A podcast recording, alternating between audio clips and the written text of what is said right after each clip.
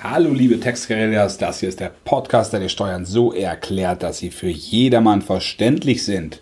Und das Thema der heutigen Folge, das heißt die Einkommensteuererklärung 2014. 2014 ist lange vorbei, wissen wir, aber aus steuerlicher Sicht ist das jetzt nochmal relevant und zwar, wenn es in Richtung Jahresende geht. Warum? Erfährst du nach dem Einspieler. Viel Spaß.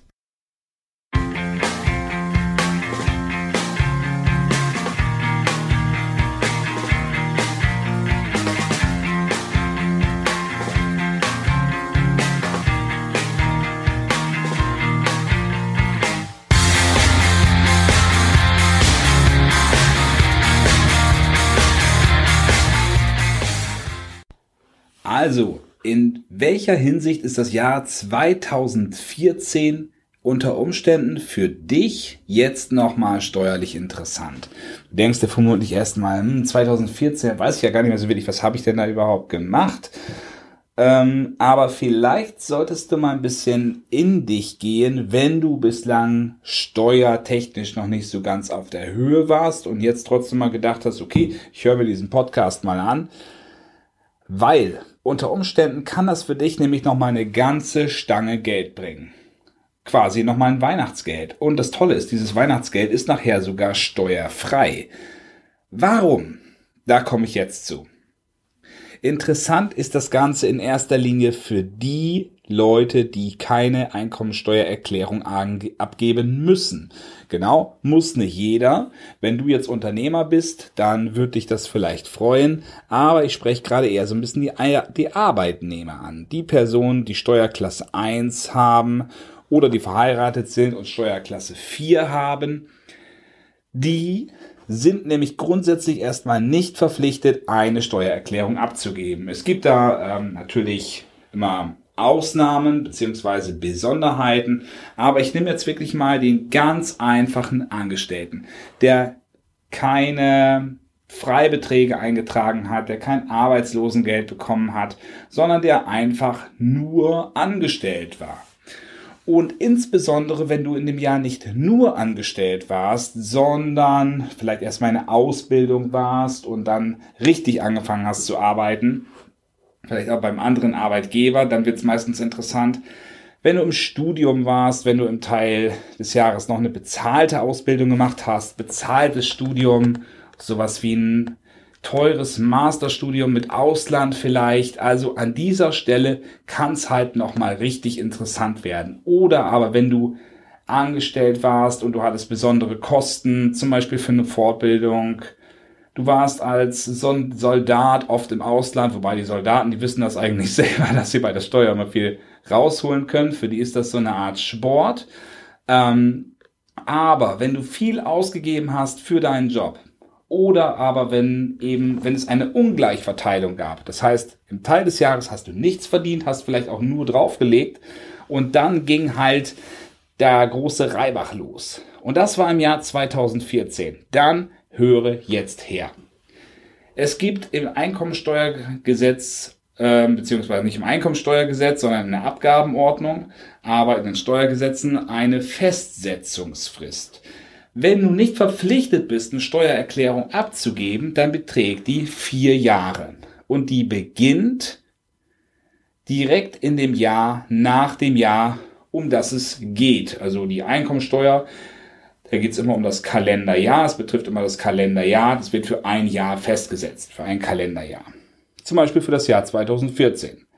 Ab dem 01.01.2015 beginnt eine Frist von vier Jahren und das kannst du dir jetzt vermutlich aufgrund der ähm, äh, Ver Veröffentlichung zum 21.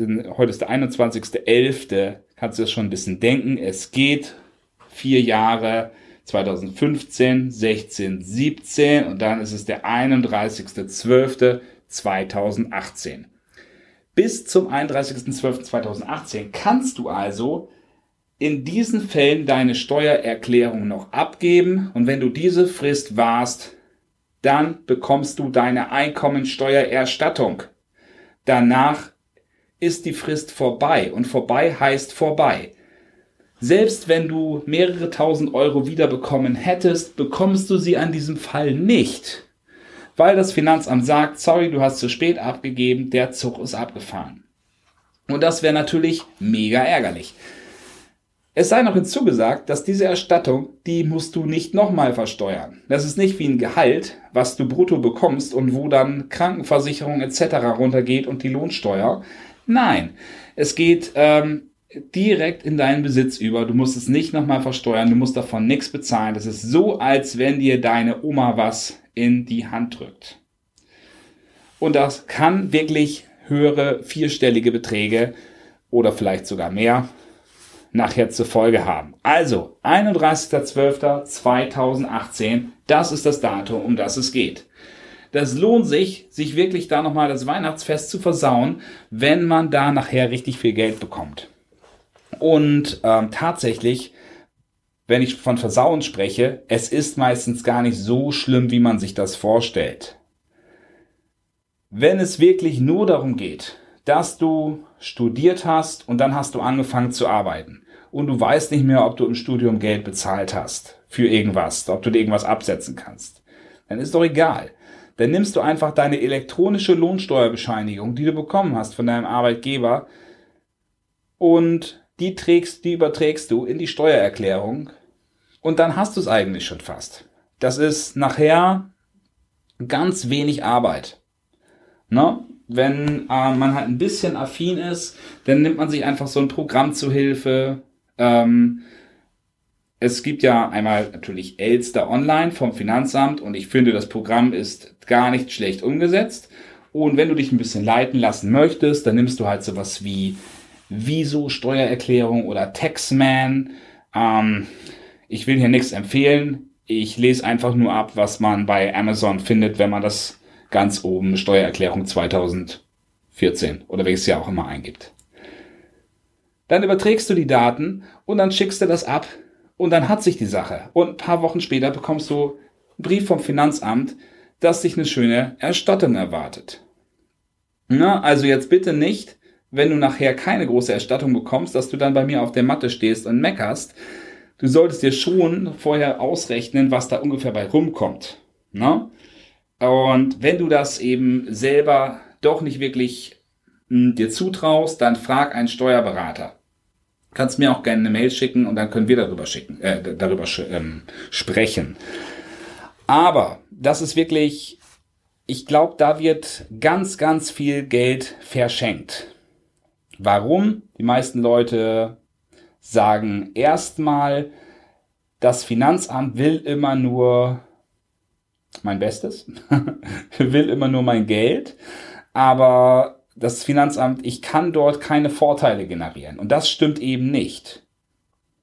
Gerade als Arbeitnehmer, der, ähm, der einfache Arbeitnehmer, der nicht mehr dazu verdient, der hat es an dieser Stelle einfach mal sehr leicht und übrigens hat er ein hohes, eine hohe Wahrscheinlichkeit, dass er Geld zurückbekommt. Weil die ganze Steuer, die hat nämlich schon der Arbeitgeber für ihn einbehalten. Und deswegen ganz großes Potenzial. So, also 31.12.2018. Und wenn du das Ganze nicht ganz hektisch hinbekommen möchtest, dann, dann fang bitte heute damit an, wenn du diesen Podcast hörst. Mach das sofort. Ähm, und dann wird das Ganze auch nicht so unangenehm. Ja? Ein Bekannter von mir, der setzt sich regelmäßig am Ende dieser vier Jahresfrist mit seinen ganzen Unterlagen hin und macht seine Steuererklärung, obwohl er jedes Mal Geld zurückbekommt. Ich frage ihn auch, warum machst du nicht einfach mal diese vier Jahre auf einmal? Das ist doch alles Geld, was du da liegen lässt. Und er kann es mir auch nicht begründen, aber tatsächlich kommt er da auch nicht auf ähm, ja, in eine andere Bahn rein. Ich kann das natürlich leicht sagen. Ähm, ich kenne mich in dieser Materie aus und weiß, wie man eine Steuererklärung erstellt. Und man bekommt es in der Schule nicht beigebracht. Ähm, man, das ist so ein bisschen ne, die Problematik, dass man sich da komplett selber durchwursteln muss. Denkt vielleicht ein Steuerberater, ähm, der ist teuer, da weiß ich gar nicht genau, was der macht. Und ähm, an dieser Stelle lohnt sich. Es gibt übrigens nicht nur Steuerberater, es gibt auch Lohnsteuerhilfevereine. Wenn deine Steuererklärung eine ganz einfache ist, die machen es dir auch für einen relativ schmalen Taler. Also das ist meine, ähm, das ist eine Vereinfachung davon. So, und jetzt gehe ich nochmal genau auf diesen 31.12. ein. Was bedeutet das denn? Also, wenn du deine Steuererklärung in Papierform ausfüllst und schickst das zum 31.12. ab, dann ist es am 31.12. natürlich nicht angekommen am Finanzamt und dann hast du die Fristwoche trotzdem versäumt. Deswegen, das muss am 31.12.2018 beim Finanzamt vorliegen. So, wenn ich jetzt sage Briefumschlag, von dem Thema können wir uns sowieso verabschieden, weil nämlich die Steuererklärungen müssen ja in elektronischer Form zum Finanzamt, nicht in Papierform. Deswegen ähm, eben Elster Online ist das Programm von der Finanzverwaltung. Da kannst du dich registrieren und dann brauchst du dort ein, ähm, also du registrierst dich. Bitte ausreichend vorher, weil du bekommst nämlich nochmal einen Sicherheitscode per Post, den du dort eingeben musst. Also das geht nicht von einer Minute auf die andere. Und diesen Sicherheitscode, danach bekommst du ein Softwarezertifikat es gibt auch andere äh, Sicherheitszertifikatslösungen, aber das Softwarezertifikat ist das einfachste. Und dann erst kannst du die Steuererklärung dort ausfüllen und an das Finanzamt senden. Wichtig ist auch danach das Ganze nochmal aus, ähm, das Ganze nochmal ausdrucken und unterschreiben und ans Finanzamt schicken. Du musst nämlich mit deiner eigenen Unterschrift sagen, das ist meine Steuererklärung, ich habe das nach bestem Wissen und Gewissen alles ausgefüllt und dann erst ist das Ganze rechtskräftig. Jetzt zurück zur Frist. Wenn du das am 31.12.2018 ans Finanzamt schickst, es ist dort angekommen, du hast ein, ein, Ticket bekommen, dass es dort eingegangen ist, dann ist die Frist erfüllt. Du musst es nicht am selben Tag ausdrucken und dann unter Umständen bei Schnee und Eis zum Finanzamt schlittern und es dort in den Briefkasten werfen. Dann kannst du dir wirklich entspannt noch ein paar Tage Zeit lassen. Wichtig ist der Eingang, der elektronische Eingang beim Finanzamt. Aber ansonsten 31.12.2018, 23.59 Uhr, das ist die das ist die Grenze, das ist ein Fallball, danach wird nichts mehr angenommen. Und dann hast du wirklich leider Pech gehabt. Wenn du es bis 31.12.2018 abgegeben hast, dann gibt es vielleicht nochmal den folgenden Fall. Du setzt dich am letzten Tag dran. Ähm, die meisten Menschen sind ja wirklich Weltmeister im nach hinten verschieben, in der Prokrastination und sagen, okay, jetzt muss ich aber mal, bevor es nachher auf die Silvesterfeier geht, das mache ich noch. Das ist mein letzter Vorsatz im alten Jahr. Und das machen sie dann auch, aber irgendwann sagen, verdammt, der Hacke noch eins, was habe ich denn dort alles genau ausgegeben? Ich weiß es nicht mehr. Es ist jetzt möglich, dass du das Ganze erstmal so einfach wie möglich ans Finanzamt schickst. Wenn du nicht weißt, was du ausgegeben hast, dann sagst du erstmal, du hast gar nichts ausgegeben an Fortbildungskosten oder ähnlichem. Dann suchst du dir danach, nein, erstmal schickst du das dann ab, warst somit die Frist und danach kannst du alles Mögliche nochmal nachreichen und die, die Erklärung berichtigen.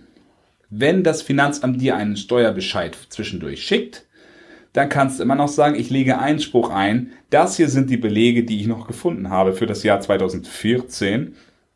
Und das ähm, wird das Finanzamt dann auch nochmal berücksichtigen und dann wird sich deine Steuer nochmal mindern. Aber für die erste Abgabe ist es wichtig, dass man diesen, diese Frist 31.12.2018 einhält.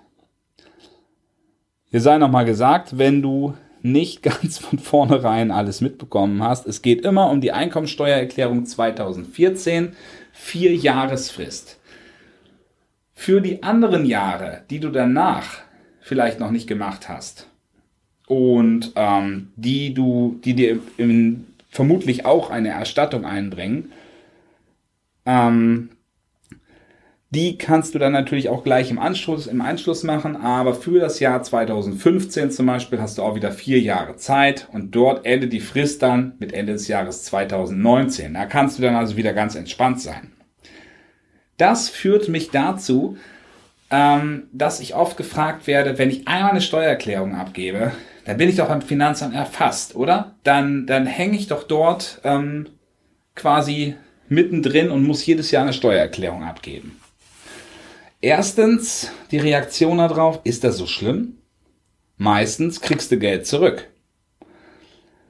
Wenn du im Endeffekt aber keine Steuererklärung abgeben willst, du erkennst für dich, dass dir das nichts bringt oder zu viel Aufwand macht, das Finanzamt fordert dich aber trotzdem auf, dann kannst du sagen, hier, guck mal, bitteschön, ich bin Steuerklasse 1, ich bin nur angestellt, es gibt keinen Grund, warum ich abgeben muss wird das Finanzamt dich auch aus dem Verteiler rausschreiben, äh, rausstreichen. Wenn es keinen Grund gibt, warum du abgeben solltest, ähm, dann wird das Finanzamt das auch nicht von dir anfordern. Du musst es eben auch darlegen, dass es keinen Grund gibt. Ansonsten kann es durchaus sein, dass das Finanzamt dich immer wieder dazu auffordern wird. Aber eben diese Aufforderung heißt nicht, dass du es definitiv machen musst. Also das Finanzamt kennt natürlich deine ganzen persönlichen Lebenssachverhalte nicht. Und das musst du denen einfach mal sagen. Ja, nochmal eine kurze Zusammenfassung von dieser Folge. Einkommensteuererklärung 2014. Wenn du ein Bauchgefühl hast, dass du da viel holen kannst, zum Beispiel weil du viel ausgegeben hast, Studium, Fortbildung, oder weil du im Teil des Jahres gar nichts verdient hast und im anderen Teil gut verdient hast oder mehr verdient hast, weil du noch in der Ausbildung warst und später erst voll eingestiegen bist, dann sieh zu, dass du das Ding zum Finanzamt bringst, weil meistens kriegst du eine ganze Menge wieder, auch ohne dass du dir einen riesen Stress machen musst, wenn es darum geht, Sachen zusammenzusuchen. Elektronische Lohnsteuerbescheinigung eintragen und meistens bringt das alleine was schon. Zeitaufwand eine Stunde, Ersparnis vielleicht 1000 Euro oder Erstattung 1000 Euro. Super Stundenlohn und das Ganze auch noch steuerfrei. Tja, ich glaube, da muss ich nicht mehr viel hinzufügen. In dem Sinne, komm ins Handeln. Alles Gute.